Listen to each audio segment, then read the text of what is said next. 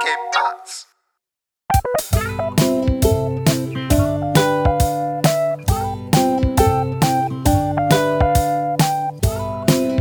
Hey, willkommen zur 75. Folge Jufgrodade mit Philipp und Messe. Ey, was geht ab? Ey, es ist kurz vor Weihnachten.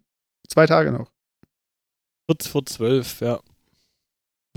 Und ähm, wir hatten gestern, waren wir, ähm, haben wir nochmal Großeinkauf gemacht.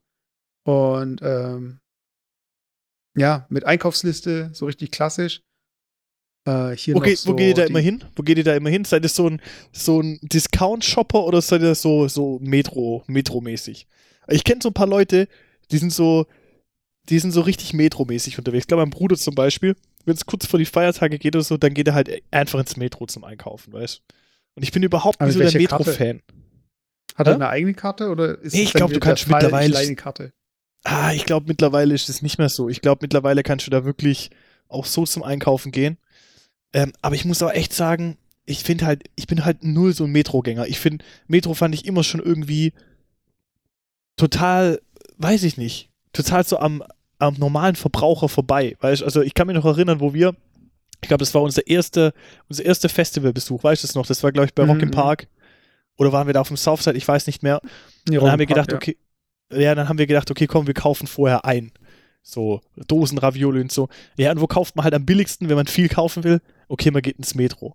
Und ich weiß, und dann sind wir dann ins Metro und ganz ehrlich, das Metro, das rentiert sich einfach nicht für den Otto-Normalverbraucher. Das rentiert sich auch nicht, wenn du jetzt irgendwie für eine Woche einkaufst. Das rentiert sich vielleicht, wenn du sagst, ich habe jetzt Bock auf eine 50 Kilo Ravioli-Dose. Oder so, keine Ahnung, so, ich habe jetzt irgendwie Bock auf 5 Kilo Nudeln.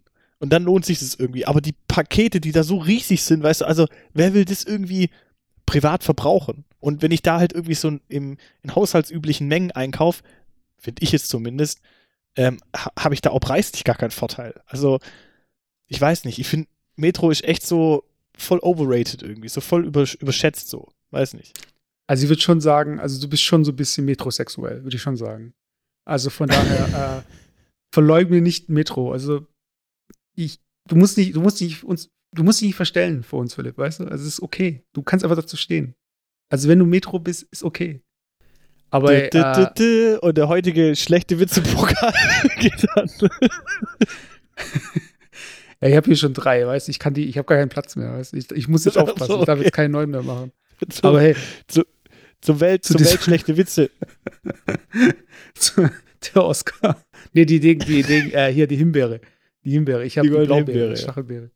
Aber zu dieser Metro-Geschichte. Nee, so Großeinkauf, so, das ist nicht so bei uns der Fall, weil ohne Auto äh, gehe ich ja öfter zu Fuß einkaufen.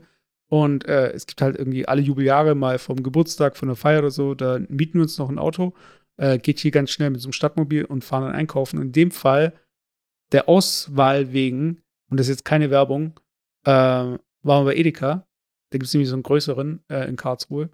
Und Okay. ähm, ich weiß nicht, also hattest du jetzt noch mal so einen großen Einkauf jetzt so kurz vor den Feiertagen? Also war da krass viel los oder würdest du jetzt sagen, so, es war normal? Nee, nee, tat, tatsächlich gar nicht. Also ich habe ähm, das letzte Mal, wo wir einkaufen waren, war jetzt irgendwie letzte Woche sogar. Ähm, also jetzt Mhm. gar nicht mehr in, in der Woche. Aber ich habe jetzt schon mitbekommen, irgendwie Thilo war auch einkaufen. Der hat mir auch gesagt, der war gestern, glaube ich, einkaufen. Und der war auch tatsächlich im Metro und dann irgendwie noch beim Penny und was es noch alles so gibt. Und er sagt, das war wirklich, es war echt grenzwertig. Weil anscheinend, also ich weiß es nicht warum oder wieso, aber es waren gefühlt alle Leute einkaufen gestern. Ähm, und äh, das macht auch 80 so Millionen für, Menschen bei Metro. ja, aber das macht für mich auch so gar keinen Sinn. Weißt also äh, die Tage, also Weihnachten ist einfach zu weit weg, damit es sich lohnt, am Montag schon einzukaufen. Ich kann mir nicht vorstellen, dass alle Leute ab Montag quasi jetzt nicht mehr arbeiten müssen. Weißt also das könnte ich ja theoretisch an einem Samstag machen oder am Dienstag. Ich glaube fast wieder, dass es wieder dieser Ding war, dieser Corona-Effekt, weil am Wochenende ja quasi diese neue mutierte Variante irgendwie da released wurde, ja. Corona 2.0 irgendwie, keine Ahnung, äh, das Expansion Pack. Und ich fand halt irgendwie, ähm, äh, oder die Leute fanden wahrscheinlich ähm, hier, ähm, scheiße, irgendwie, jetzt, jetzt geht's hier richtig los irgendwie und waren halt alle nochmal einkaufen, weißt. Also ich kann, kann ich mir jetzt wahrscheinlich vorstellen, ich weiß es nicht. Oder Ja, die, die Leute hatten einfach keinen halt- Bock jetzt. Die wissen halt, dass der After Eight Nachschub dann jetzt erstmal hier in den LKWs hängt, weißt du? Dann müssen die jetzt noch die Regale leer räumen. Ja, wobei, jetzt, jetzt, muss ich, jetzt muss ich kurz klug scheißen. Ähm, ich habe heute erst ganz brand- brandaktuell erfahren, ähm, was glaubst du, wie viel Prozent der, ähm, ich sag mal, wirklich wichtigen und schwer zu ersetzenden Güter die EU äh, prozentual aus Großbritannien bezieht? Also Das habe ich mich letztens auch gefragt und war zu faul, irgendwie nachzuschauen. Weil ich denke mir jedes Also es geht- Mal so, hey, ja, es, es, geht, es geht tatsächlich nur um Güter, die halt, Ja. die man nicht leicht ersetzen kann.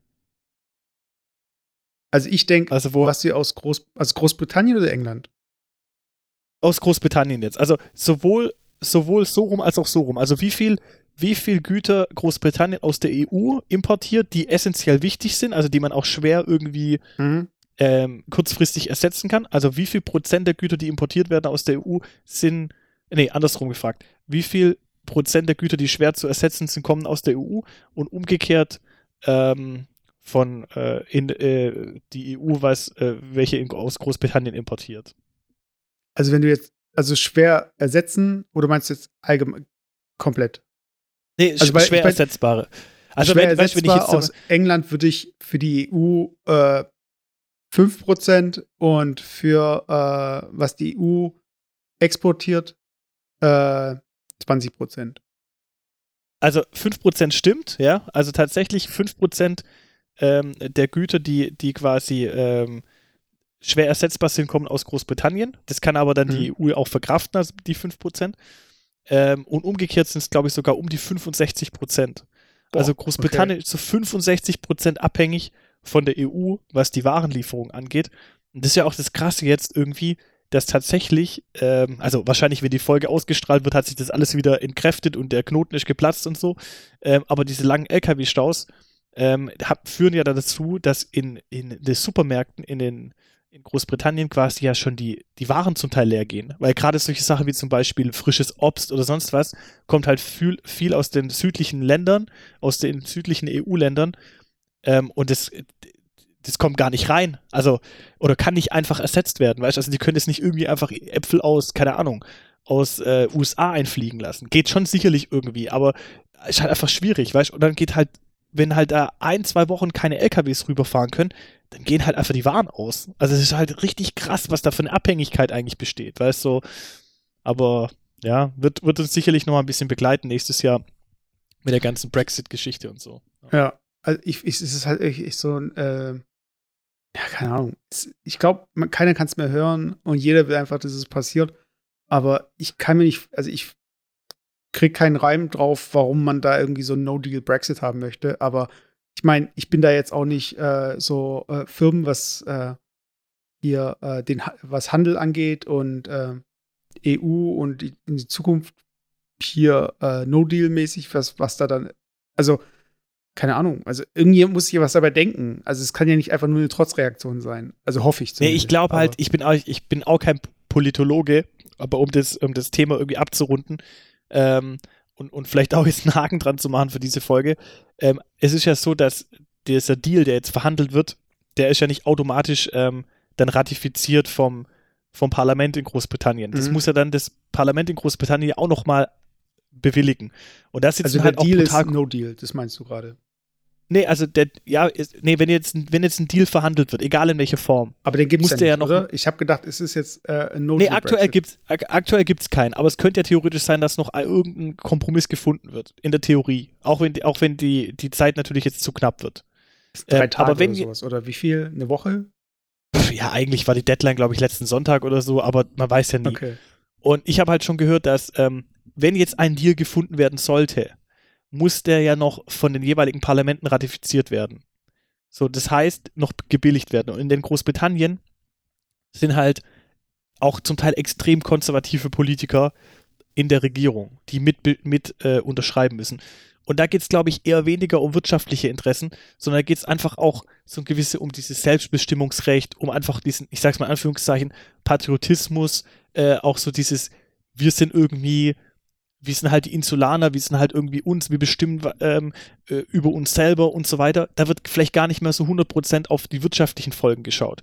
Das heißt, wenn Johnson halt einen Deal äh, verhandeln muss, dann muss der halt schon relativ hart äh, ausformuliert sein, äh, dass er überhaupt daheim im eigenen Parlament durchbringt. Und ich glaube, das ist so ein bisschen dieses, dieser Spagat, wo er sich gerade befindet. Ich glaube, er will einen Deal er, äh, erreichen, aber wenn er den jetzt zu weich formuliert, also sprich zu sehr nachgibt von seiner harten Position, dann wird es daheim nicht durchkriegen und wird vielleicht daheim sein Gesicht verlieren.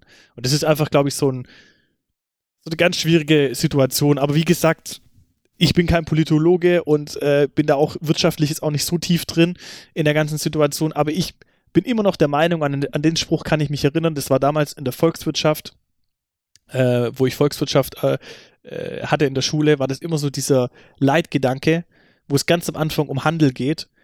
Ähm, durch Handel kann es jedem besser gehen.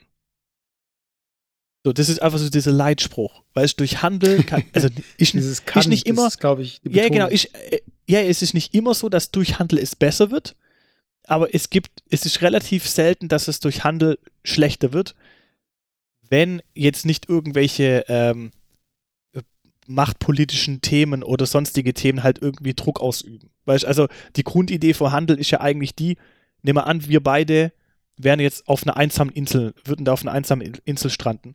Und wir haben zwei Aufgaben. Äh, wir wollen uns ernähren äh, und wir wollen vielleicht ähm, ein Schiff bauen, um wieder von dieser Insel wegzukommen. Und jetzt haben wir beide die Möglichkeit, du kannst anfangen, ähm, Kokosnüsse zu sammeln äh, für deine Nahrung und anfangen, ein Schiff zu bauen und ich mache das Gleiche.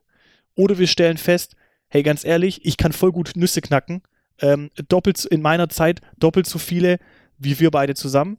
Ähm, äh, oder, oder doppelt so viel wie du und umgekehrt bist du zum Beispiel ein, gut, ein guter Schiffsbauer. Und so können wir, wenn wir für den anderen quasi arbeiten, mehr erreichen an Leistung mit der gleichen Zeit, die wir in, ähm, äh, investieren, für uns alle quasi mehr erreichen. Unterm Strich haben wir beide mehr zu essen und haben schneller ein Schiff.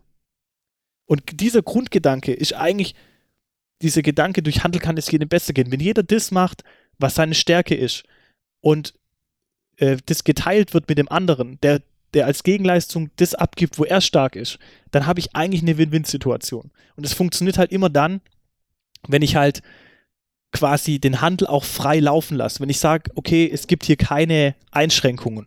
Wenn ich jetzt in unserem Beispiel, du bist der gute Schiffsbauer, aber noch sag, ja, aber ich mache einen Zoll drauf äh, und deine Leistung kostet aber doppelt so viel, dann rentiert sich ja für dich gar nicht mehr oder für mich gar nicht mehr, deine Leistung in Anspruch zu nehmen. Und dann kommen wir eigentlich wieder in eine Situation, wo jeder wieder sein eigenes Süppchen äh, kocht, so wie es jetzt dann in Großbritannien der Fall ist durch den Brexit oder in den USA. Äh, und dann geht es mir einfach nicht besser, weil ich könnte eigentlich eine Leistung viel günstiger woanders herkriegen und meine Leistung eigentlich im Gegenzug abgeben und es wird beiden Parteien besser gehen. Und das ist immer so dieser Gedanke, ja, ich kann es ja alleine besser. Ich bin ja auf die anderen nicht angewiesen. Alleine bin ich immer sowieso der Beste. Und wenn du ehrlich bist, ist es einfach nicht so. Weißt Ah, Also- ich weiß nicht, manche Leute sind schon allein die Besten. Also ich meine, ähm, Ja, aber es ist so und ich glaube halt, manchmal schwingt er halt neben diesem Grundgedanken des Handelns und der, in der Wirtschaft, wo ich natürlich, muss ich ehrlicherweise sagen, auch sehr geprägt bin irgendwie, weil ich das halt irgendwie mein ganzes schulisches Leben und auch berufliches Leben hat mich immer dieses Thema mitbegleitet. Da ich, bin ich halt so ein bisschen da fokussiert in dem, in dem Leitgedanken. Natürlich gibt es noch ganz andere äh, Gedanken, die da mitschwingen, ja. Selbstbestimmung, ähm, keine Ahnung, Identität, das sind ja lauter so Sachen, die ja einfach mal ganz, ganz abgesehen mal vom, vom wirtschaftlichen Thema ja auch legitime Positionen ja, sind, das mit denen halt ich mich auseinandersetzen so muss. Nationalismus und so. Ich verstehe gar nicht, Ja, warum da das ist. Nee, so aber ganz ehrlich, aber das, Gedanken nicht verfolgen kann. Weiß nicht. Genau, aber das ist ja genau dieses Thema. Ist, da bin ich voll bei dir. Aber warum ähm, ist es zum Beispiel für die Amerikaner so wichtig, äh, Made in America auf den Produkten? Das ist ja eigentlich unbedingt ein Qualitätssiegel. Sondern es kann sein, dass ein Produkt, genau das gleiche Produkt, wenn es aus Kanada kommt, besser ist. Aber die Leute kaufen es, weil halt da drauf steht Made in USA. So, das ist halt, keine Ahnung. Gibt's, es gibt's ja auch in anderen Ländern. Gibt's ja auch hier Made in Germany und sonst was. Das ich ist einfach halt Made in China. Das ist Qualität für mich. ja, ja, aber weißt du, was ich meine? Also, ähm, das sind einfach ganz andere Kaufanreize oder Kauf, ähm, ja, doch Kaufanreize, die halt einfach ähm, noch eine Rolle spielen, außer eigentlich die wirkliche Leistung. Und freier Handel heißt eigentlich immer der, der es einfach am besten macht, der ähm, kann einfach seine Ware einfach halt im Gegenzug anbieten. Und mach halt das, was du am besten kannst und fertig. So, ja. Ja, Und es wird wie halt immer- Gesagt, also ich, ich finde es halt so mühselig. Also ich habe jetzt letztens ein Video gesehen, Ähm, da ging es um die, äh, die größte Grenze, die Frankreich hat. Und was glaubst du, wo die größte Grenze ist von Frankreich? Also die längste Grenze. Ähm, oh, das ist mal eine interessante Frage. Lass mich kurz überlegen. Äh, an, äh, an ein anliegendes Land meinst du jetzt, oder? Ja, eine Landesgrenze, ja. Ah, okay, weil ich würde jetzt, hätte jetzt mal gesagt, also rein, rein vom geografischen her müsste wahrscheinlich das Meer am meisten Fläche einnehmen, aber wenn ich jetzt ein Land, ein Land auswählen würde, dann würde ich sagen.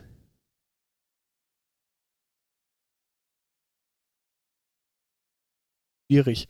Ich tippe jetzt einfach mal Schweiz. Äh, es war, glaube ich, Brasilien. Also, weil das ah, Ding ist. Ah, okay, also auch äh, Inter. Äh, okay, mh, verstehen. Genau. Versteh, also, ja. es gibt Frankreich zweimal. Es gibt Frankreich das Hexagon, was wir halt kennen. Und es ja. gibt Frankreich, so wie es halt weltweit noch existiert. Also, das heißt, diese Insel gehört zu Frankreich, dieses Land gehört zu und so weiter. Also, äh, man hat dieses ganze Kolonialthema, ist halt einfach noch politisch relevant, weil es hier nie eine, äh, eine Art Aufgeben der Kolonien gab. So. Und ich glaube, äh, bei Großbritannien, ich weiß nicht, also ich meine, die ähm, Queen ist ja auch in Australien, äh, gehört ja auch zum Commonwealth, oder? So. Ja. Australien. Ja. Und dieses ganze, hey, wir waren mal jemand und wir wollen hier jemand sein, das ist halt dieses Nervige, dieses, und das ist auch in der Türkei genauso, weißt du? Also da gibt es Leute, die fahren auf dem Auto mit so einem Aufkleber Osmanisches Reich rum, weißt du?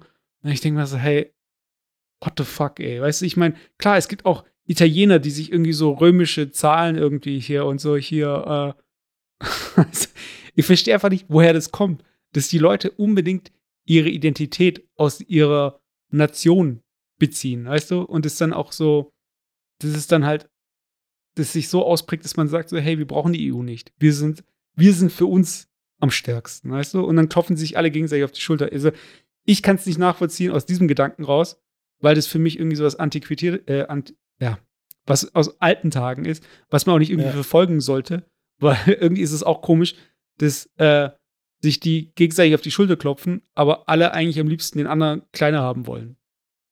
Weißt du, ich meine, also irgendwie ist es auch komisch, dass man sich da in der Uneinigkeit dann einig ist. Statt dass man sagt, hey Leute, lasst ja. uns zusammen irgendwie dran arbeiten. Ja, das ist eine, eine spannende Frage. Ich, ich würde halt so einen Raum stellen, aber ich kann es nicht belegen, ob das ein Generationsthema ist, weil ich würde sagen, tendenziell ist eigentlich immer die jüngere Generation diejenige, die so ein bisschen liberaler unterwegs ist. Ich weiß nicht, ob das automatisch kommt, weißt du, dass man irgendwie ab einem gewissen Alter einfach konservativer wird oder sich auf Vielleicht liegt es einfach daran, dass man dann nicht mehr so weltoffen ist. Ich, ich weiß es nicht. Vielleicht ist es ein Altersthema, ist es ein Generationsthema ich weiß es nicht, aber ich würde halt tendenziell sagen, dass ähm, dieses bei jeder Umfrage, wenn es um Europa geht, die Jüngeren, die befragt werden, sich immer als Europäer sehen. Also irgendwo so äh, und für die selbstverständlich ist, dass es die EU gibt und dass es irgendwie, dass wir da eine Einheit sind. Ähm, die kennen das ja gar nicht anders, weißt? Also ich glaube schon, dass wir da einfach immer wieder, also tatsächlich da schon einem, auf, einem, auf einem richtigen Weg sind. Ähm, wenn der richtige Weg äh, Vereinheitlichung Europas ist, sage ich jetzt mal, ähm, was ich persönlich so finde. Ähm, aber es ist ja logisch, dass bei jedem Entwicklungsprozess es ab und zu auch mal ein paar Rücksetzer gibt. Und die sind meines Erachtens auch wichtig, um halt mehr wieder wertzuschätzen, was man eigentlich erreicht hat. Weil so ein, so ein Brexit jetzt ähm, wenn man ihm was Gutes abgewinnen will, dann einfach dieses mahnende Beispiel an andere Länder, die vielleicht ähnliche Ideen haben, was für ein riesen Bullshit eigentlich das ganze Thema ist. Und was, was für Nachteile eigentlich damit äh, zusammenhängen. Und, und sich vielleicht da nochmal Gedanken drüber zu machen, was man eigentlich äh, von der EU hat. Und ich glaube, viele Leute, wenn man jetzt Umfragen machen würde in, in, in Großbritannien, das ist ja auch schon allgemein bekannt, möchten ja tendenziell mehr Leute in der EU bleiben wie raus weil jetzt die Leute plötzlich merken, was für ein Riesenscheiß das ganze Thema eigentlich bedeutet und nicht einfach so, ja, okay, ich gehe halt mal auseinander und kann wieder hier die britische Fahne irgendwie schwingen und bin irgendwie dann irgendwie hier komplett autark. Ich glaube, das ist so ein bisschen, vielleicht, vielleicht verschwimmt es auch so ein bisschen oder vielleicht, vielleicht bemerkt man das einfach nicht mehr. Das ist ja wie bei allem, das ist ja auch wie bei einer Beziehung manchmal, wenn man dann eine Beziehung beendet und dann merkt man eigentlich, was man eigentlich an seinem Partner hat oder so. Ähm, ähnlich ist es sicherlich da auch ähm, in der EU äh, Großbritannien-Thematik. Ja, also ich habe da null Verständnis. Ich habe auch, also ich, Guck, ich, ich, ich hole noch mal kurz aus, bevor wir zurück zu Weihnachten kommen. Ganz kurz. Also wir sind gerade im Begriff, uns äh, hier ähm, ähm, Hochzeitslocations auszusuchen und irgendwie, wie wir wo landen. Und äh, da ist ja auch dieses Thema bei Hochzeitslocations so Schloss. Das heißt also Schloss, Märchen, äh, hier ähm, Royal, so dieses Flair, so. Ähm, da sind wir jetzt gar nicht so, also bei diesem ganzen Schlossthema. Ähm, aber bei diesem ganzen Schlossthema frage ich mich auch immer so, woher so diese Faszination kommt. Also wieso man so Monarchien so cool findet. So, also warum gibt es Leute, die sind Fans von den Royals? Also was ich halt null nachvollziehen kann, weißt du, also wie kann man, äh, da gibt es einen guten Satz so, ähm, jeder, wie war das nochmal?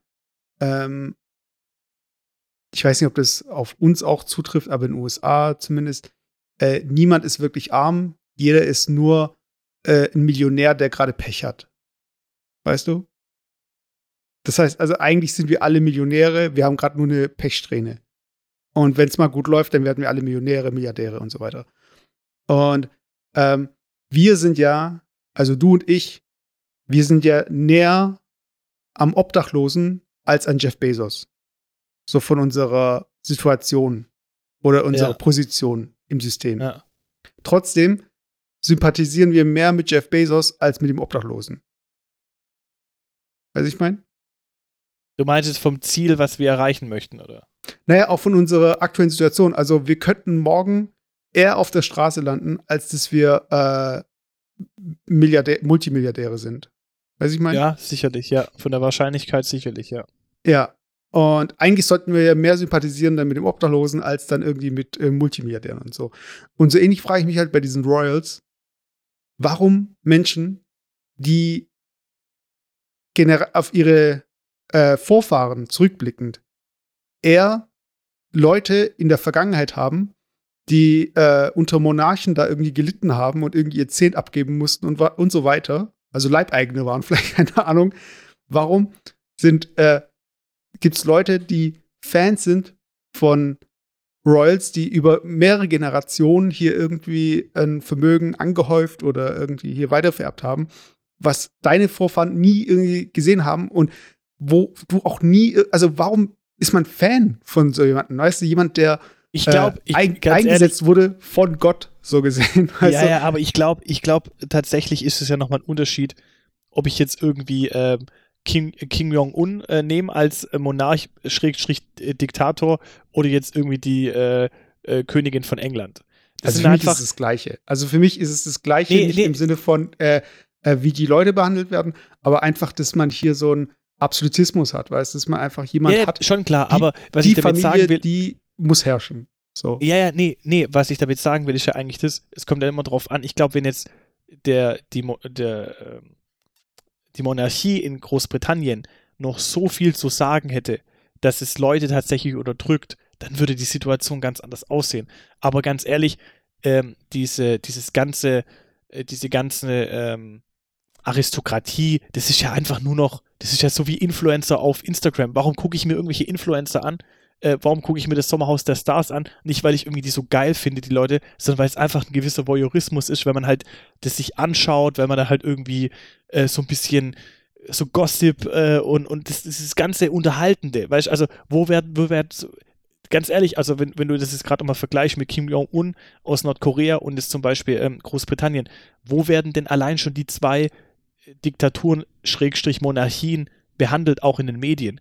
Ganz ehrlich, in Großbritannien, da findest du in der Bunte, ähm, das Sonntagsblatt, die was weiß ich was, in irgendwelchen Tratschzeitungen wird irgendwie die Monarchie berichtet, in irgendwelchen namenhaften Nachrichten wird es überhaupt nie erwähnt. Und Schlimmster Titel, Monarchie-Experte. Ja, aber ganz ehrlich, aber um, umgekehrt zum Beispiel bei King Jong-un, äh, der kommt ja in keiner Gossip-Zeitung vor. Der kommt ja wirklich nur in harten Medien vor. Und warum? Weil er wirklich halt reale Politik macht. Und halt so eine, so eine Queen Elizabeth, die fährt halt mit ihrem Wagen irgendwie durch London, aber die hat im Endeffekt nichts zu sagen.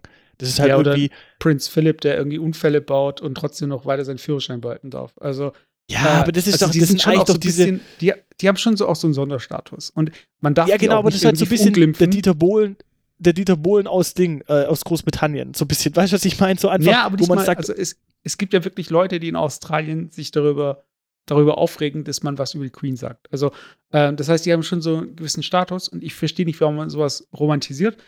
Eine Erklärung, die ich gelesen habe in einem Artikel, ist, äh, dass die äh, Königsfamilie ja mit der Kirche zusammenhängt und dann macht es für mich alles wieder so ein bisschen Sinn. Weißt du, also so wie du äh, äh, den Papst akzeptierst, akzeptierst du halt auch die Monarchie. Also, es, also wenn du es eigentlich akzeptierst, also es geht ja nicht. Du musst es beides akzeptieren, weil es beides gehört halt zusammen. So. Und ähm, ich fand es einfach so krass, einfach nur mal so dieser Gedanke und deswegen auch so dieses ganze Romantisieren von einer Kolonialzeit und hier, wir waren mal jemand und jetzt sind wir niemand. Und ich finde es lächerlich und ich hoffe, dass wir äh, irgendwann mal wieder zurückkommen zu diesem, wir müssen zusammen irgendwie halten. Aber zurück ja, zum Einkaufen. Find, Nee, nee, pass auf, ich würde gerne noch mal da bleiben, weil ich finde es eigentlich ganz spannend, ähm, auch was du sagst mit dieser Monarchiegeschichte. Wenn ich mal jetzt mir Europa anschaue, es gab ja früher ganz viele Monarchien und überall gibt es ja eigentlich noch so ein, so ein Show, Show-Pärchen, sage ich jetzt mal, ja, mhm. ähm, in Schweden, in Spanien, in Großbritannien. Und ich habe mir gerade überlegt, in welchen Ländern gibt es eigentlich nicht? Und eigentlich sind es die Länder, zum Beispiel wie Frankreich, wo es damals halt auch eine französische Revolution gab, wo genau. einfach gerade so solche Themen einfach halt einfach aufgrund von der Revolution einfach komplett geächtet wurden. Oder auch zum Beispiel jetzt in Deutschland, wo natürlich jetzt mit dem äh, Abdanken des letzten Kaisers und der ganzen Geschichte, die dann danach kam, ähm, das Thema natürlich absolut vom Tisch ist. Deswegen haben wir, huldigen wir da auch keinem mehr, weil wir einfach wissen, ähm, was für eine scheiß Vergangenheit das ganze Thema irgendwo hat. Mhm. Ähm, und ich habe mir irgendwie überlegt, gerade äh, bei dieser ganzen Europa-Geschichte, wo wir waren, ähm, ich habe mir manchmal so überlegt, in unserer Vergangenheit gab es so immer mehr Schritte in so in diese Richtung der Vereinheitlichung äh, von europäischen Standards. Und ich finde es eigentlich ein ganz spannendes Thema, äh, weil ähm, zum Beispiel jetzt haben, wurden die Währungen äh, sind ja schon lange ähm, jetzt irgendwie vereinheitlicht und ähm, andere Themen. Und ich habe mich immer gefragt, zum Beispiel Stromstecker, so Stromanschlüsse. Die sind ja in verschiedenen Ländern sind die ja immer noch unterschiedlich, weißt mhm. auch innerhalb der EU. Und ich frage mich manchmal, wenn jetzt die EU zum Schluss kommen würde und sagen würde, okay, wir einigen uns jetzt auf eine einzige Steckdosenvariante. So, welche Variante würde das sein? Und wie würde das denn, was für Auswirkungen hätte das? Weißt also, wenn wir jetzt, wenn wir jetzt entscheiden würden, okay, wir nehmen die Steckdosenvariante von Italien. Ich glaube, die haben drei Stecker statt zwei Stecker wie hier in Deutschland. Ähm, dann müssten wir ja in Deutschland alle Stecker umbauen. Weißt du, dass wir halt irgendwie den gleichen, den gleichen Stromstandard irgendwie haben oder, oder auch so, so Schienen zum Beispiel. Also es gibt ja immer noch, glaube ich, wenn ich das richtig weiß, unterschiedliche Spurenbreiten bei der Bahn. In Deutschland sind, glaube ich, die Spuren etwas breiter und in Frankreich sind die ein bisschen schmäler. Das heißt, wenn ein Zug nach Frankreich fahren will oder umgekehrt, dann äh, hat er eine andere Spurenbreite. Und irgendwann muss das ja irgendwo mal äh, vereinheitlicht werden. Oder weißt du, wenn ich da den nächsten Step gehen will, dann muss ich das ja doch irgendwann vereinheitlichen. Und ich frage mich manchmal, wie weit sind wir schon eingefahren oder wie weit ähm, sind wir, sage ich mal, so von der europäischen Idee überzeugt, dass wir bereit wären, äh, Standards, die für uns seit Jahrzehnten oder Jahrhunderten gelten, aufzugeben. Ja, ich finde, das merkt man immer, wenn man in ein anderes Land äh, in der EU mit dem Auto fährt und dann plötzlich äh, allein schon die Straße, also ich meine, die Bäume werden sich jetzt nicht krass geändert haben oder die Fauna, äh, Flora, aber jetzt allein die Laternen, die da äh, hängen oder die äh, Leitplanken oder so, das sind ja andere Hersteller. Das sind ja äh, je nach Land, also das sind ja, das, wir haben ja nicht die gleichen Zulieferer. Von daher. Ja, aber das ist ja, glaube ich, das, was ich. Aber ganz mal so, dass ich da kurz reingrätscht, aber genau das, ähm, genau da bin ich anderer Meinung. Mittlerweile sind wir ja so europäisch, dass ja nicht irgendwie jetzt nur eine österreichische Firma die österreichischen Schilder produziert und aufbaut, sondern es kann ja durchaus auch eine deutsche Firma sein, die aber halt nach dem nach dem österreichischen Vorbild die Schilder produziert. Und da frage ich mich manchmal gerade zum Beispiel bei Österreich, das ist so ein Thema. Zum Beispiel die, diese ähm, Schilder, zum Beispiel hier 50 äh, km/h erlaubt zum Beispiel.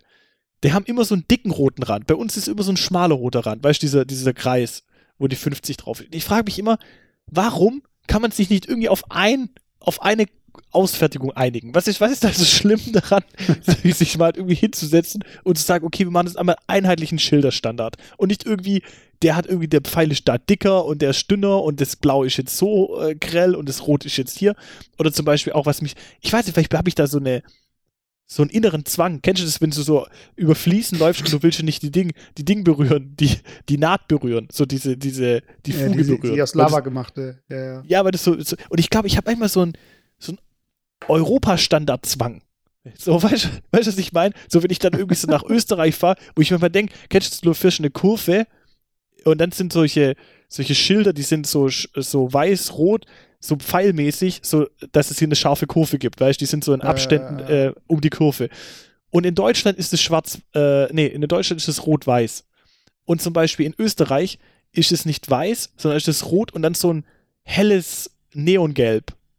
Weißt du? Mhm, Und da frage ich mich manchmal, frage ich mich immer, warum könnt ihr einfach nicht die scheiß gleichen Schilder verwenden? Das, ist, das erzeugt für mich innerlich so eine krasse Unruhe, wie wenn, wie wenn irgendwie, keine Ahnung, wie ein Fliesenleger Fliesen legen würde und die nicht genau parallel irgendwie liegen, sondern so zwei Zentimeter versetzt. Weißt du, ich mir denke, so, Alter, mach die doch einfach plan, weißt du, einfach nach einem Standard. So, weißt? Und dann denke ich mir, weiß nicht, und so geht es mir da irgendwie mit, genauso wie bei Stromanschlüssen, bei Schildern, bei auch zum Beispiel so, so Stadtschilder, äh, äh, Schilder. weißt du, also zum Beispiel, du fährst in Deutschland, du weißt, ähm, oder also so Straßenbeschilderung. Ja, aber du weißt ja zum Beispiel, wenn du, wenn du auf eine blaue Straße in Deutschland fährst, dann weißt du einfach, ich bin auf einer Autobahn. Und wenn du auf einer gelben Straße fährst, dann bist du einfach auf einer, äh, auf einer äh, Landstraße. Landstraße, ja. Ja, und wenn ich nach Italien fahre, dann bin ich plötzlich auf einer grünen Straße. Was ist das jetzt, weißt du? Da bin ich auf einer grünen Straße und eine grüne Straße ist anscheinend eine Autobahn, aber eine blaue Straße ist eine Landstraße. In Deutschland ist eine blaue Straße eine Autobahn. Was soll das? Weißt du? So das, wo ich mir denke, Alter, kann da nicht einfach einer mal hingehen und sagen, wir tun alle Schilder einfach jetzt mal abbauen und machen sie einmal neu. Weißt du, einfach in einem Standard, wo jeder durchblickt. Das haben Also wir ja damals jetzt- bei der Ja. Bei was? ja, haben wir das haben wir, da, bei der Polizei zum Beispiel haben wir das ja auch erfolgreich umgesetzt. Früher waren die Polizeiautos in Deutschland alle grün. Und irgendwann wurde es eingeführt, dass es blau ist, weil es halt in, in Europa halt einfach die Farbe blau halt für die Polizei einheitlich steht. Und du, für, egal in welches Land du gehst, in, der, in Europa, also mir wäre jetzt kein Land bekannt, wo es anders wäre, sind alle Polizei ähm, Autos oder was weiß ich, sind alle einfach blau. Weil blau halt für die Polizei steht. Ja, aber ich glaube, das ist halt so, ähm, das kannst du ja ewig weiterspinnen. Du kannst auch sagen, wieso sprechen wir alle die gleiche Sprache, wieso essen wir das gleiche Essen und so weiter.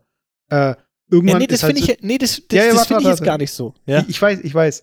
Aber ich glaube, so, für sowas ähm, ist eigentlich eine ganz einfache Lösung.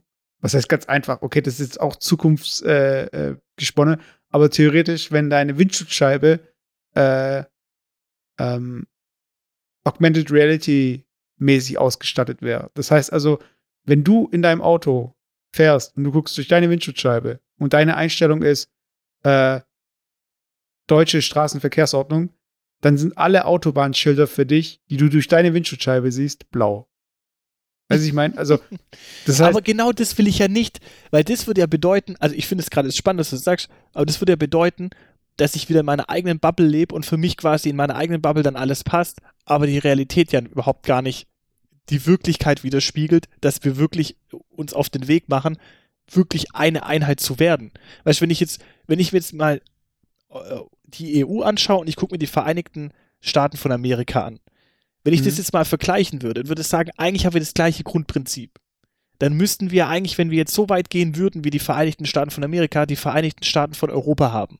Was bedeuten würde, dass wir eigentlich eine Regierung haben für ganz Europa und es eigentlich einen Präsidenten von Europa gibt und du hast einen europäischen Ausweis. Du hast einfach nicht mehr, ich bin Deutscher, sondern ich bin Europäer. Aber mein Ausweis sieht halt irgendwie noch wie in zum Beispiel in Texas oder Dings sieht halt ein bisschen anders aus, aber ich bin halt trotzdem US-Amerikaner und ich bin halt einfach äh, US-Europäer. dann gibt es zwei, zwei Staatsangehörigkeiten, bayerisch und europäisch. Nee, weißt du, was ich meine? Also ich finde, ich finde das halt irgendwie so spannend und ich finde auch, die Vereinheitlichung muss ja nicht so tief gehen, dass jemand wirklich sich vielleicht von seiner Identität her ähm, das ist, glaube ich, auch immer diese Angst, diese eigene Identität zu verlieren. Aber ich finde zum Beispiel jetzt zum Beispiel ähm, Gerichte, äh, zum Beispiel ähm, italienisches Essen oder französisches Essen oder so. Das finde ich ja toll, dass es so eine gewisse äh, Tradition, äh, so eine gewisse Tradition gibt. Und sowas will ich ja auch nicht vereinheitlichen. Aber wer zieht seine Identität aus einer Darstellung eines Verkehrsschildes? Weißt du, was ich meine? Wo ich mir, wo ich mir manchmal frage, das sind doch so Themen, die könnte man doch so einfach vereinheitlichen und dürfte es doch eigentlich so wenig Widerstand geben, ähm, dass man einfach sich darauf einigt, dass solche Themen, die eigentlich null identitätsstiftend sind, wie jetzt irgendwie so ein Verkehrsschild, dass man das halt vereinheitlicht. Weil das wären doch die einfachsten Themen oder zum Beispiel sich zu einigen auf eine, auf eine Spurenbreite bei, bei Bahnen oder sowas, ja. Und wenn dann halt ein Land halt den kürzeren zieht, weil halt sich alle auf eine Spur einigen und man muss halt ein Land quasi komplett umbauen, dann muss man halt die EU-Mittel halt dafür bereitstellen, dass halt das Land den Standard einhalten kann, der dann halt EU-weit einfach einheitlich ist. Aber damit wird man so viel Vorteile bringen irgendwie. Ich weiß nicht, oder? Oder sehe ich das jetzt total, ist es zu visionär oder zu abgehoben? zu, zu visionär. Ja, ganz ehrlich so. EU, äh, für den, fürs EU-Parlament. Aber hey, ähm, es ist, es ist ja so, dass ähm, wir aus der Brille äh, Deutschland auf die EU gucken. Ich kann es nachvollziehen, dass Leute, äh, die aus England zuschauen oder aus Ungarn zuschauen oder aus Bulgarien, äh, die haben halt äh, einen anderen Blick auf die EU. Für die ist es so, dass die EU wird halt äh, gesteuert durch Frankreich und Deutschland. So. Und jetzt musst du dir vorstellen, wenn jetzt irgendwie, wenn du dir jetzt mal alle Standards so äh, gegenüberstellst, dann ist halt, ähm, keine Ahnung, weiß nicht, wie es in Ungarn genau ausschaut, aber dann ist wahrscheinlich Ungarn äh, standardmäßig, was Straßenverkehrsordnung angeht, äh, nicht so äh, kommt nicht so gut weg wie Deutschland. Das heißt, theoretisch müsste dann das deutsche System auf Ungarn angewendet werden. Das heißt, dann für ein Land für, äh, wie Ungarn heißt es dann, okay, warum sollten wir das machen? Unseres reicht uns äh, völlig.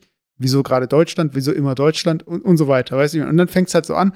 Und das, ich weiß nicht, ob das dann mehr, ähm, wie soll ich sagen, mehr äh, den Wunsch nach einem eigenen Brexit, äh, ein Ungsit oder wie auch immer.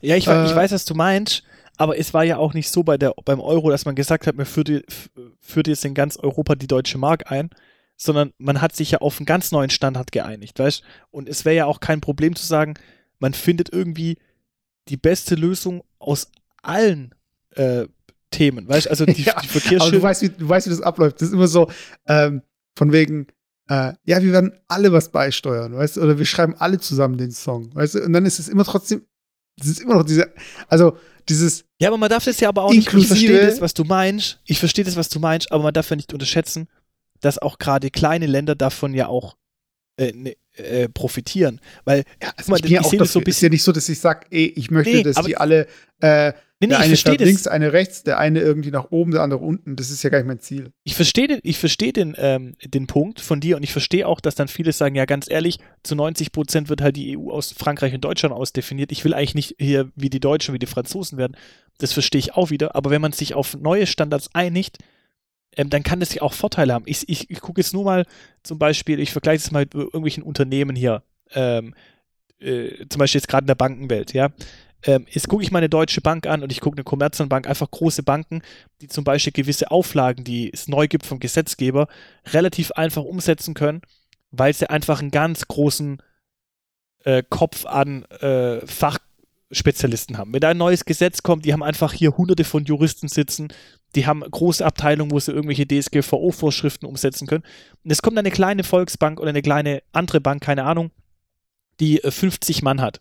Und es kommt eine neue äh, äh, Verordnung und jede Bank muss die umsetzen. Die kleine Bank hat, hat doch gar keine Kapazität, äh, sich mit so einem Thema zu beschäftigen. Wenn es jetzt quasi irgendeinen Verband gibt, wie zum Beispiel den Volksbankenverband, der quasi alle regulatorischen Themen übernimmt, und ich als kleine Volksbank kann mich dann irgendwie dranhängen und kann sagen, okay, dieses Thema, das source ich einfach aus. Ich spreche da gar nicht mehr mit, weil es tangiert mich einfach nicht, sondern ich bin froh, wenn es jemand anderes für mich macht und jemand anderes da eine Regelung findet. Dann habe ich doch für mich Kapazitäten frei, um mich um wichtige Themen zu kümmern.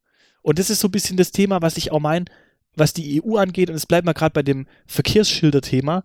wenn halt einfach sich andere da ihren Kopf zerbrechen und dann versuchen, eine Lösung zu finden und vielleicht auch mögliche Regelungen vereinheitlichen und und und äh, und es jemand anderes für mich macht und ich als, als souveräner Staat mich damit gar nicht beschäftigen muss, weil es für mich nur Kosten verursacht und Ressourcen frisst, dann kann es doch für mich auch geil sein, dass ich einfach so eine Verantwortung abwiegeln kann.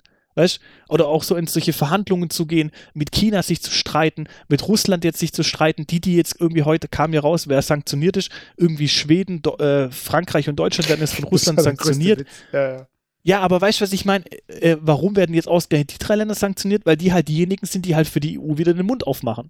Aber im Endeffekt ähm, wird ja trotzdem für die gesamte EU gesprochen. Und wer ist jetzt der Profiteur? Das kleine EU-Land, was da vielleicht noch äh, mit dranhängt, wird es halt nicht bestraft, weißt du, weil die sagen, okay, äh, der Klassensprecher, der regelt die Sache schon so ein bisschen. Weißt du, was ich meine? Also es sind ja nicht nur Nachteile, die ich irgendwie als kleines Land habe, sondern ich kann ja auch viele Themen, äh, irgendwelche, keine Ahnung, irgendwelche EU-Deals, die mit China gemacht werden, die, die hat, da hat ja noch jedes Land in der EU was davon, weißt Und wie, äh, was für eine Chance, Chance habe ich irgendwie als ich will jetzt kein Land direkt benennen, aber als kleines EU-Land mit China einen Deal zu machen, da habe ich ja nie eine Chance. Weißt du, China, die, die, die, was soll die auf, sich auf mich einlassen? So, aber auf eine EU lassen die sich vielleicht ein und dann profitiere ich davon. Und ich finde halt diesen Effekt, der wird viel zu sehr unterschätzt und ich glaube auch, das ist das, dieser Effekt, den auch die ganzen ähm, Nationalisten, sage ich mal, in den ganzen Ländern un un unterschätzen. Jeder sieht irgendwie nur die äh, Regularien und die Einschränkungen, die irgendwie kommen, aber den Mehrwert, den sie eigentlich bekommen haben, diese Reisefreiheit, diese Vorteile, die einfach auch andere Länder irgendwie ähm, erkämpft haben für das eigene Land, äh, das wird irgendwie gar nicht honoriert, weißt Und ich finde halt solche Themen, die kann man viel mehr spielen und viel mehr versuchen, eine Einheit zu machen. Und wenn es nur im Kleinen ist, dass man halt einheitliche Verkehrsschilder endlich macht, dass wenn ich in, in der EU unterwegs bin, dass ich einfach weiß, wenn ich auf einer blauen Straße unterwegs bin, dann bin ich von mir aus, dann muss ich halt Deutschland umstellen, keine Ahnung, dann sind halt Autobahnen mit zukünftig grün, ist mir egal, weißt? Aber dann weiß ich auf jeden Fall, wenn ich auf einer grünen Straße unterwegs bin, bin ich einheitlich in der gesamten EU äh, auf einer Autobahn und fertig, weißt? Also so, keine Ahnung, finde ich irgendwie weiß ich nicht, das ist doch, da bricht sich doch keiner ein ab. Oder ist zum Beispiel auch zu sagen, dass man sich EU-weit auf einheitliche Verkehrsgeschwindigkeiten äh, einigt. Warum muss der eine sagen, nee, bei uns ist 110, bei uns ist 120 und bei uns ist 130, aber nur wenn Vollmond ist? Weißt du, hä? Ja, das geht, da wird nie was passieren. Also am besten einfach so wie England machen, Brexit und dann irgendwie nach neuem Land suchen, mit, neuer, mit neuen Segelschiffen, so, weißt du, so Thomas Cook-mäßig. ja, genau. Die können ja nochmal bei ihren alten Kolonien anklopfen, ob denn jemand doch Bock hat, wieder zurückzukommen. genau. So mit Dingen, so Kanonen und so hier richtig mit äh, Seemacht und so weiter. Das ist so, äh, ich muss aber sagen, wenn, wenn, man, wenn wir Risiko spielen, ich finde, äh, EU, also EU sage ich schon, Europa ist so kacke als Position auf dieser Karte, weil das so schwer zu verteidigen ist und einzunehmen, weil es auch so äh, viele Einzelländer hat. Und deswegen äh, sollte zumindest bei Risiko Europa wie Australien werden. So einfach drei Länder. Deutschland, Frankreich, Spaß. Deutschland, Frankreich und Rest. So, sonstige. Die Vereinigten Staaten von Sonstige. Naja, ich, ich, die, ich sonstigen, die sonstigen Staaten von Europa. Das Weißt, ich, ich, ich bin echt so, ich, ich, ich finde es echt peinlich, diese ganze äh, Landesgrenzen-Geschichte und so. Und ich meine, es gibt dann immer die Leute, die dann schreien so, ja, äh, wieso haben wir keine, äh, wieso sind unsere Grenzen offen und so weiter und hier. Und dann gibt es aber Momente, wo man sich auch mal fragen muss, hey, würde Deutschland ohne die EU wirklich so gut dastehen? Äh, also ich meine, Deutschland profitiert ja auch davon. Also ich meine, klar, Deutschland ist halt zwar eben äh, ein Land, das auch viel reinsteckt, aber ich meine, ich verstehe nicht, warum die Leute so kurzsichtig sind, weißt du, und warum die Leute irgendwie sich wünschen, wir, wär, wir wären wieder irgendwie im Krieg oder sowas. Ich verstehe es nicht. Also, aber hey, nee, ich glaub, zurück ich glaub, zum Einkaufen. The longest, ja. uh, the longest hier Abschweifer ever. Ähm, für die Leute, die jetzt sich, die gerade im Edeka stehen und nicht wissen, was sie jetzt kaufen sollen, äh, Bärchensalami oder äh, äh, Käse-Dinos. Äh, oder wolltest du noch was sagen? Also, nee, aber nee. Nee, nee, passt, passt, passt. Mach mal okay. Haken. Mach mal Haken, so. Und zwar einkaufen. So. Äh, wir haben uns entschieden, äh, über die Feiertage nirgendwo hinzufahren. So. Und mhm. äh, wir haben uns halt entschieden, okay, wir machen uns es hier schön, wir ähm, kochen das, auf was wir Bock haben oder das, was wir irgendwie sonst hätten essen können oder wollen. Und ähm, das heißt also, ich, dadurch, dass ich ja viel zu Hause bin, habe eigentlich nicht viel Kontakt mit anderen Leuten. Das heißt, ähm, für mich war dieses Einkaufen so eine Situation, wo ich mich gefragt habe, so, wäre ich jetzt derjenige, der jetzt Corona hat und so und der jetzt hier einkauft und all die Leute, die, mit denen ich jetzt einkaufe, wenn, wären das jetzt Leute, die jetzt alle noch zu ihren Familien fahren wollen, da wurde mir erst wieder deutlich so die, dieses Gewusel, weil es war jetzt nicht so krass voll, aber es war voll genug, wo ich mir gedacht habe, so, hey, der eine oder andere könnte vielleicht den einen oder anderen anstecken, trotz irgendwie Aha-Regeln, weißt du, also trotz irgendwie hier Maske und so weiter. Äh, hast du jetzt das Gefühl, dass du dich jetzt umso näher du dich dem, den Feiertagen näherst, immer mehr in Gefahr bringst? Oder ist es bei dir schon so total easy und äh, also wird es jetzt für dich gerade so ein bisschen prekärer oder ist es eigentlich, ja? Also meinst du jetzt für mich persönlich im, im, im Kopf von, von, von der gefühlten Angst, nein, nein, sag ich jetzt mal, oder hast einfach von Gefühl, der. Hast du das Gefühl, du wuselst dich jetzt gerade, also dass sich alle jetzt gerade noch mal so um dich herum wuseln, dass du jetzt mehr nein, Kontakt hast nein, als sonst? Ganz im Gegenteil. Also ich, ich arbeite ja auch relativ viel vom Homeoffice aus. Ich war tatsächlich heute jetzt ähm, das letzte Mal für dieses Jahr ähm, im Büro und da war halt echt nichts los. Ich war mehr oder weniger der Einzige im gesamten Gebäude, weißt und äh, auch auf der Straße war nichts los und es ist nirgends was los. Also ich glaube wirklich, die, die Wahrscheinlichkeit, sich anzustecken, aktuell ist halt echt gering und ich habe auch nicht das Gefühl, dass ich jetzt irgendwie mich in so eine Menschenmenge begebe. Was meinst du? Für dich persönlich ist die Wahrscheinlichkeit gering. Die Wahrscheinlichkeit ist ja, für ja trotzdem. Mich, ja, ja, nee, nee, für, für mich persönlich einfach aufgrund der, dessen, dass ich halt wenig Kontaktflächen habe, jetzt sage ich mal, oder Kontaktschnittstellen mit anderen Menschen oder so. Ähm, aber ich glaube auch, ich finde es ähm, schon fast schwierig, wenn man jetzt mittlerweile, und das hat vielleicht schon sogar psychologische Auswirkungen, wenn man schon mittlerweile den Eindruck hat, dass man sich in einer Menschenmenge befindet, wenn man einkaufen geht.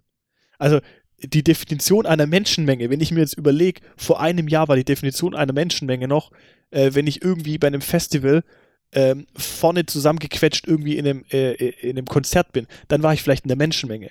Da, aber beim Einkaufen war ich nie in meinem ganzen Leben in der Menschenmenge, selbst wenn ich an der Kasse stand, wo zehn Leute waren. Und wie sich plötzlich so diese Definitionsweise verschiebt, ja, was für uns jetzt mittlerweile schon eine Menschenmenge darstellt, ähm, ist schon krass. Also vielleicht, weißt, ich, was ich damit sagen will, ist, ähm, ob nicht tatsächlich auch allein diese der Eindruck oder diese, diese Definition schon irgendwie vielleicht sogar eine psych psychologische, also psychologischen Hintergrund oder einen psychischen, eine psychische Veränderung hat ähm, auf uns, weil wir das schon so sehen. Weißt du, was ich meine? Ich muss da kurz eine Story erzählen, als wir in Japan waren. Wir sind an dem Laden vorbeigelaufen, der war ein bisschen so ein 1-Euro-Shop mäßig, hier so eine Luna mäßig. Und dann war da so ein Typ mit Mikrofon, der so. Also 100, äh, 144, 144 Yen Laden, oder? genau. der hat dann, das hieß, äh, ich glaube, der Laden hieß Don Quixote. So, das ist so mit so einem Pinguin. Okay. Äh, okay. Und dann, hab, dann hat er, stand da so Kartons und hat im Mikrofon irgendwas äh, reingebrüllt. Und dann kamen die ganzen Leute und äh, haben ihm so die Sachen aus den Händen gerissen. Und wir haben dann irgendwie auch was gekriegt. Äh, und es war, was war das? Das war eigentlich, glaube ich, irgendwas so, was Süßes. So irgendwie wie so eine Packung halt Celebrations, so, weißt du. Und ähm, klar, du musst halt reingehen und dann bezahlen auch und so. Und ich habe echt gemerkt, so in dem Moment, wo wir in dieser Menge waren, wie diese Dynamik, ja, schnapp dir irgendwas, weißt du, was wir kriegen? Und dann bist du im Laden dann siehst du das gleiche Produkt auch im Regal und dann denkst du so irgendwie auch, hm, was will ich eigentlich damit? Das ist doch gar nicht so geil. Aber wenn die in dem Moment gleich abkassiert hätten, dann hätten wir es halt gekauft, so, weißt du? Und ich frage mich halt, ob so dieses ganze, äh, unabhängig ist davon, wie viele Leute jetzt in diesem Laden drin sind, aber wenn viele Leute äh, einkaufen, kaufen sie ja tendenziell mehr, als wenn wenig Leute im Laden sind, oder? Also, weil du hast das Gefühl, oh, es gibt nur noch einmal diesen Hummus oder es gibt noch einmal irgendwie, ja, weißes Klopapier, so. Also, ja. ähm, ist schon so ein bisschen so, dass man gerade bei diese, vor den Feiertagen wenn viel los ist im Laden, dass da einfach, dass die auch viel mehr Absatz haben, also äh, durch die Dynamik auch. So, also nicht nur quantitativ so zehn Leute kaufen für zehn Leute ein, sondern äh, zehn Leute im Laden äh, kaufen für zehn ein, zwölf Leute kaufen für 15 Leute ein. Weiß ich meine, also ja, das so, ist aber die Frage, das ist aber die Frage, ob das nur ähm, der Eindruck ist oder ob das tatsächlich begründet ist. Weil ich finde zum Beispiel jetzt mit der Situation, dass, dass nicht so viele Leute in Läden gehen dürfen, äh, führt ja dazu, dass zum Teil vor den Läden oder so riesige Schlangen entstehen. Und Das das, stimmt auch suggeriert wieder. ja, das suggeriert ja irgendwie, dass da jetzt brutal der Andrang ist. Aber im Endeffekt ist ja nicht mehr Andrang wie sonst auch. Äh, es sind einfach viel mehr, äh, also es verteilt sich einfach viel mehr. Weißt du, also ich glaube, unterm Strich, wenn man, das, wenn man da jetzt einen Strich drunter macht, glaube ich, dass ähm, der Umsatz sogar gleich bleibt, aber einfach psychologisch her wirkt es vielleicht anders. Aber ich, ich kann mir jetzt nicht vorstellen, ähm, es, schreckt vielleicht sogar eher ab, glaube ich. Also äh, höchstens, wir haben wirklich eine Knappheit oder so von irgendwas. Aber wenn wir jetzt keine Knappheit haben von irgendwas, dann schreckt es nicht ab. Also wenn ich beim Metzger vorbeigehe und da stehen halt zehn Leute draußen, die sich hier Mittagessen halt kaufen wollen, Mhm. dann schreckt mich das schon ab, mich da auch anzustellen. Obwohl wahrscheinlich in der Realität, äh, ohne Corona in der Realität äh, quasi im Laden selber 20 Leute wären, würde ich mich trotzdem wahrscheinlich noch dazustellen. Weißt also, ähm, ja, wahrscheinlich eher so psychologisch. Und ich muss noch mal kurz äh, ein, einen Einwurf machen, weil ich gesagt habe, der 144 Yen Laden. Aktuell, heute wäre es der 126 Yen Laden. Und ich wollte auch noch was zu dieser ganzen Wirtschaftsgeschichte sagen. Und zwar, das Meme habe ich jetzt schon öfter gesehen, aber es ist einfach immer zu gut, wenn es darum geht, um diese Diskussion, wie viel man jetzt den Leuten helfen sollte in der Zeit oder nicht. Ähm, oder ob man jetzt Geschäfte zumachen soll oder nicht. Darüber können wir nämlich gleich noch reden. Äh, kennst du das mit diesen, das sind so Dinosaurier und da äh, kommt denen gerade der Meteorit entgegen, der die Dinosaurier auslöscht. So. Und dann in, im Originalcomic, keine Ahnung, was die da sagen, aber in der Sprechblase steht dann drin so, oh nein, die Wirtschaft. Und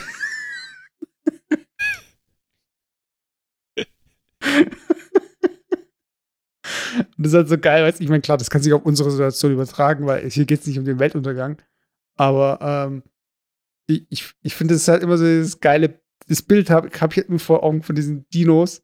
Also ein T-Rex, der halt zu so irgendwie so einem Pflanzenfresser irgendwie sagt, so, oh nein, die Wirtschaft. Äh, ich finde, die geilsten Bilder jetzt der letzten Tage waren ähm, die Bilder von Leugnern, die geimpft wurden. Also es war gerade in den USA der Fall. Äh, da gab es halt Leute, die äh, alle Maßnahmen irgendwie kritisiert haben und das ganze Ding halt äh, hier, nee, gibt's nicht und so weiter.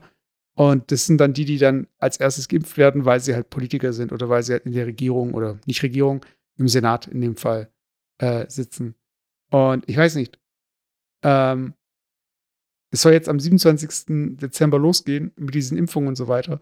Und ich würde mal sagen, dass wir beide äh, eine der ersten sind, die geimpft werden sollen, weil äh, wenn wir nicht geimpft werden, dann gibt es keine Luftkorrelate mehr. Und das ist nicht im Sinne der BRD, nicht im Sinne der EU, nicht im Sinne der Weltbevölkerung.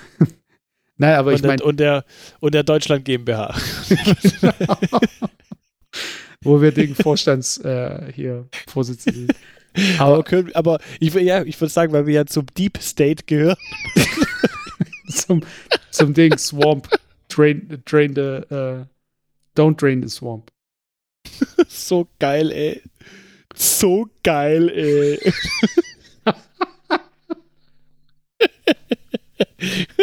Ey manche, manche Leute, ey, das ist echt brutal, ey. Ja, aber dadurch, dass wir ja keinen Friedensvertrag haben, äh, ist auch nicht vertraglich äh, geregelt, ob wir jetzt zuerst Impfung kriegen sollten oder nicht. Von daher, das ist alles da schon drin. Also alles, jeder Ablauf, alles, alles, was, also in diesem ein Stück Papier wäre alles drin gestanden, was alles legitimiert hätte. Jede Maßnahme, jede Reihenfolge, jede äh, Impfpflicht, also alles.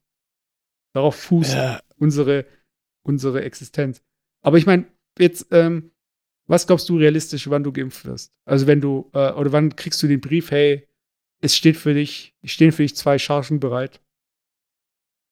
Ja, das ist eine gute Frage. Also wenn man das, wenn man das jetzt mal so durchrechnet und so, ich glaube, das wird dann erst Ende des Ende nächsten Jahres oder irgendwann, wenn überhaupt. Also ich glaube, sowohl von meinem Berufszweig her, als auch von meinem Alter her und von meiner persönlichen Gesundheit her bin ich jetzt einer der letzten, die geimpft werden, wahrscheinlich. Der allerletzte, so.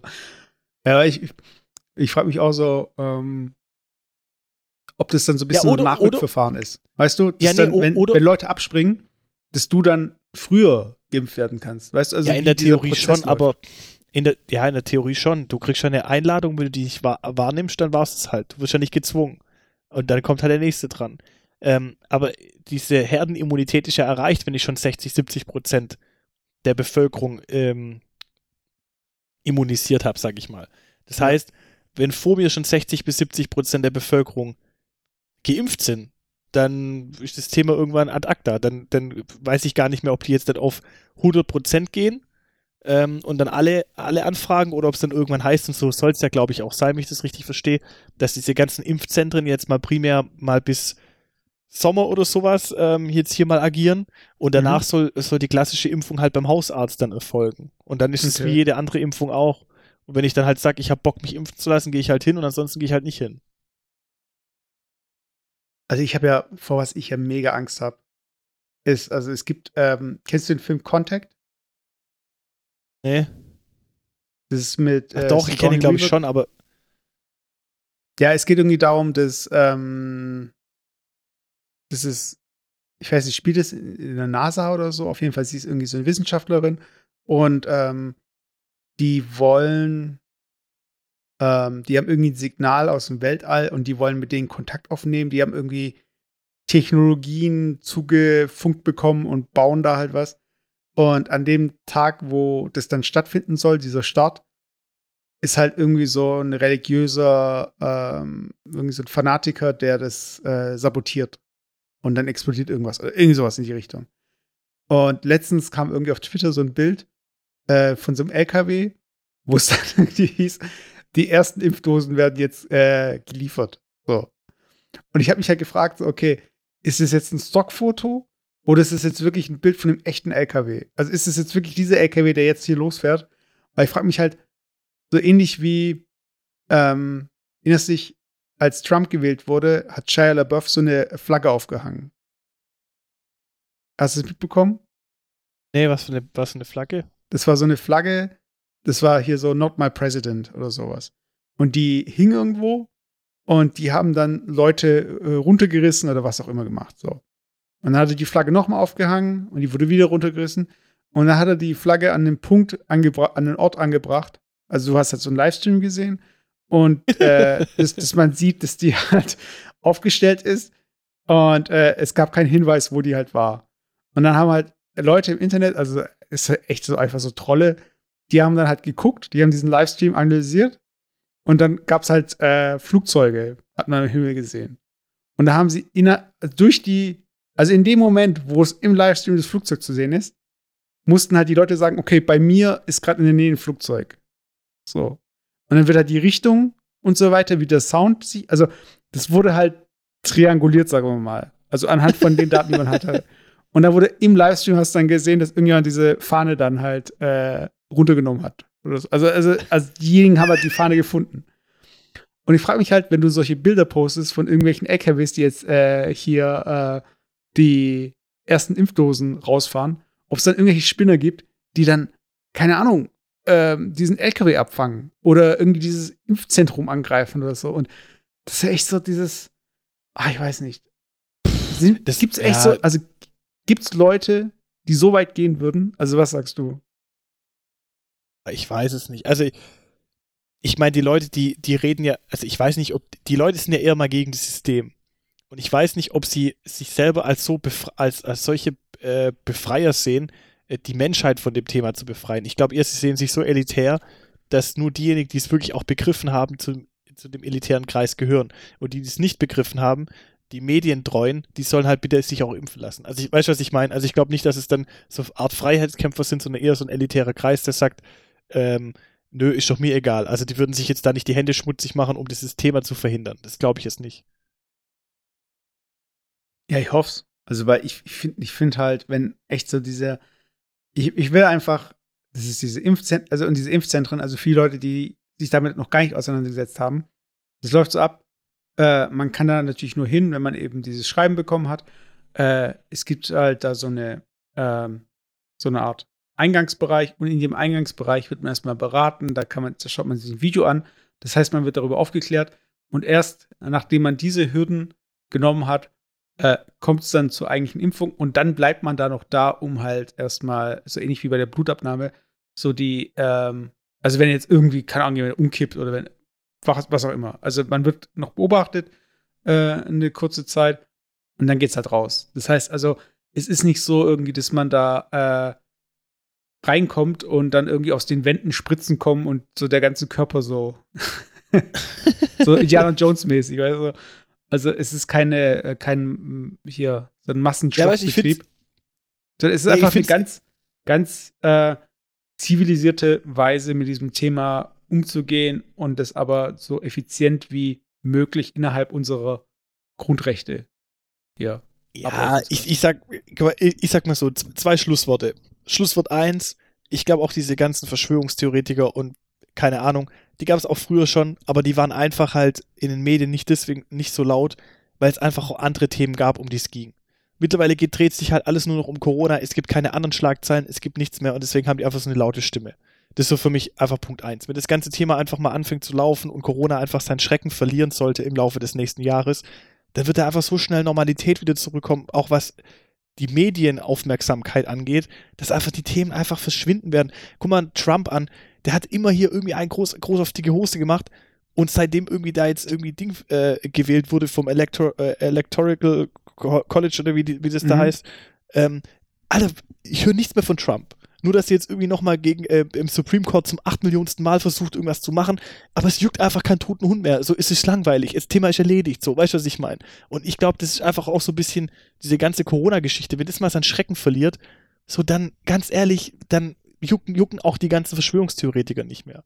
Und das andere, was ich noch sagen wollte, ich finde es ein interessantes Zeitdokument, dass wir jetzt auch über dieses Thema jetzt aktuell sprechen, weil ich habe mir schon mal überlegt, unsere Folgen von vor einem Jahr, wo das Corona-Thema so ein bisschen aufkam, die mhm. tatsächlich mhm. mal nochmal anzuhören, was für Erwartungshaltungen wir zu dem Zeitpunkt hatten und was jetzt eigentlich in diesem Jahr alles passiert ist. Und das auch so vielleicht als abschließender Cast, ich weiß nicht, ob wir für dieses Jahr nochmal einen aufnehmen werden.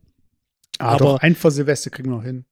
Vielleicht kriegen wir noch einen hin, aber so ein bisschen mal als Vor, Vorgeschmack ähm, irgendwie so auf so einen Jahresrückblick, muss ich halt echt sagen, wenn ich mich zurück entsinne, beim letzten Silvester, und ich kann das noch ganz genau entsinnen, wo ich war, was ich gemacht habe, wo Silvester war, und ich, mir es immer so, ich tue dann immer so ein bisschen so in die Zukunft überlegen und denke mir, okay, was wird das Jahr bringen und reflektiere mich dann so im nächsten Jahr. Ich kann mir an die Situation ganz genau erinnern.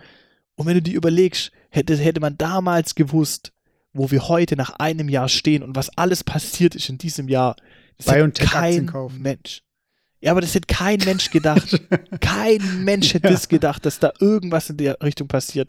Und das finde ich einfach halt so spannend. Und wenn wir jetzt uns einfach vorstellen, 22.12., wir haben das jetzt einfach mal so äh, eingemeißelt und nach in einem Jahr uns einfach nochmal schauen, wie weit wir dann sind, was sich dann alles ergeben hat und in welchem Stand wir eigentlich jetzt sind und wir uns dann denken in einem Jahr, oh mein Gott, äh, die zwei, die da jetzt irgendwie 2020 hier den Cast halten, äh, die leben noch so in der Vergangenheit, bin ich einfach mal gespannt, was, was da irgendwie, was da irgendwie äh, Phase ist.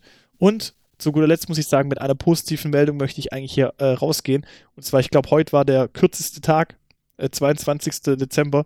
Ab morgen werden die Tage wieder heller. Das heißt, zumindest mal ein positiver Aspekt, den wir hier irgendwie mitnehmen können. Ja. Also um zu, um äh, ein äh, Freund des Castes zu zitieren, äh, hey Kumpel, dein Arsch ist so dunkel, geh in den Keller, dann wird er wieder heller. In diesem Sinne. Hey, hey das war doch, geht zu Rudi Carell, der macht ihn wieder hell. So wie hieß es drüben, oder? Nein, nein. Keine Ahnung. Auf jeden Fall, Leute, das war Folge äh, 75, Jufko-Lade. Wir oder, oder mit, einem kleinen, mit einem kleinen Easter Egg noch, äh, Afte, geh nicht zu Mutter, du kleiner Hund. Kennt, kennst du das Zitat? Nein. Nein. Wo ist es? Sagt der Hund. Deine, deine Freundin ist daheim, bei der Mann. Was? Bei der Mann? So geil, ey. So geil, ey. Warte, da muss ich, ich, ich werde daraus so ein Soundchip machen und auf Soundboard legen. Immer so, so geil, ey. mal, du musst einfach mal eingeben bei YouTube. Einfach mal, also, geh nicht zur Mutter. geh nicht zur Mutter. ja, geh nicht zu, aber geh zu. Ich glaube, wir haben das letzt, im letzten Cast auch schon mal angeteasert, aber ich finde es einfach so geil, ey. So geil, ey. das ist einfach wirklich. Halt, stopp. Austria's Next Rap Talent. Du das? Wo bist du, Bruder? Wir Ja. suchen dich, Mann. Deine Freundin zu Hause bei der Mann. Ich hab deine Mutter am Arsch gefickt, du kleine. Geh nicht zur Mutter, du kleiner Hund. Ach du fuck. Geh nicht so. Das macht gar keinen Sinn. Doch, ich So. verstehe das. Das ist so, lass meine Mutter raus, so in dem Sinne, aber geh nicht zur Mutter. Am Anfang so richtiger, so richtiger Rap-Battle. Also, deine Freunde daheim bei der Mann. So gibt gar keinen Sinn. Und dann kommt der andere. Ich hab deine Mutter ausgefickt. Ich find's ja geil. Okay, das Video hat 123.000 Views. Ich verstehe doch, dass man das gesehen haben könnte, aber ich hätte es nie im Leben gefunden. Das wäre mir nie vorgeschlagen worden. Aber Leute, jetzt habt ihr es auch gehört. Jufroulade, Folge 75 Jufroulade, wo ihr auch die denkesten deutschen Memes hier äh, mitbekommt. Auf dem, auf dem Kanal, auf dem Kanal Blasinstrument. Vor allem, wenn der, wo der andere was Steine macht, das gibt das Mikrofon weiter und wieder ich hab deine Mutter. Richtig, übertrieben. Hier, ich lese mal die drei Top-Kommentare vor. Erstes Top-Kommentar: Deine Freundin zu Hause bei der Mann.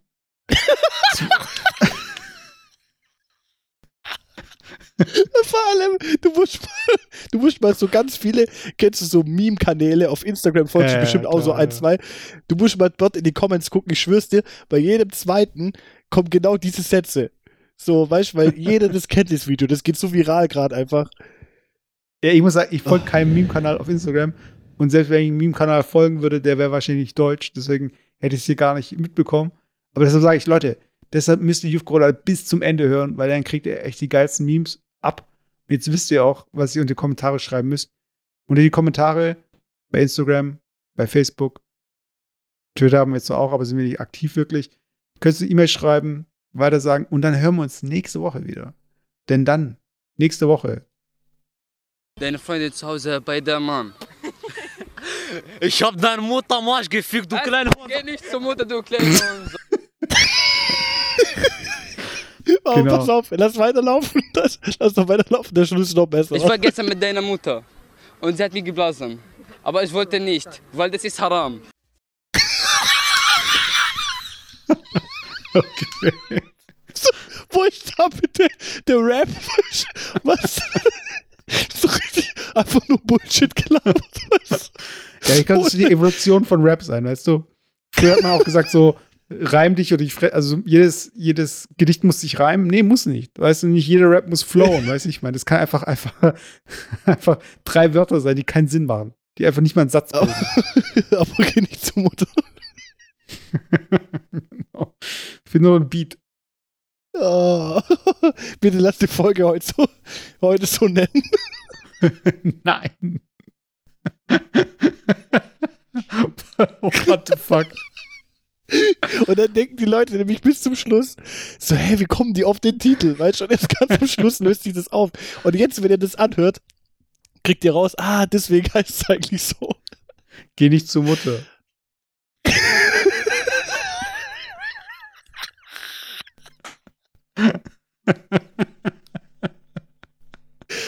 Oh, ja, weißt du, auch wegen Weihnachten. Stimmt. Okay, okay, du hast mich überzeugt. Ich nenne die Folge Geh nicht zur Mutter.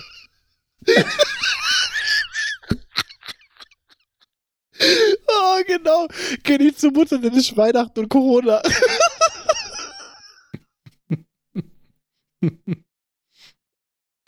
oh, okay. Also, das war Folge was? 75 oder was? Genau, Folge 75. Nächste Woche Oh, Folge 76 und dann ist das Jahr 2020 rum. Alright? Okay. also, Okay? mach's gut, Alright. wir hören uns. Bis dann. Bis dann. Ciao, Ciao.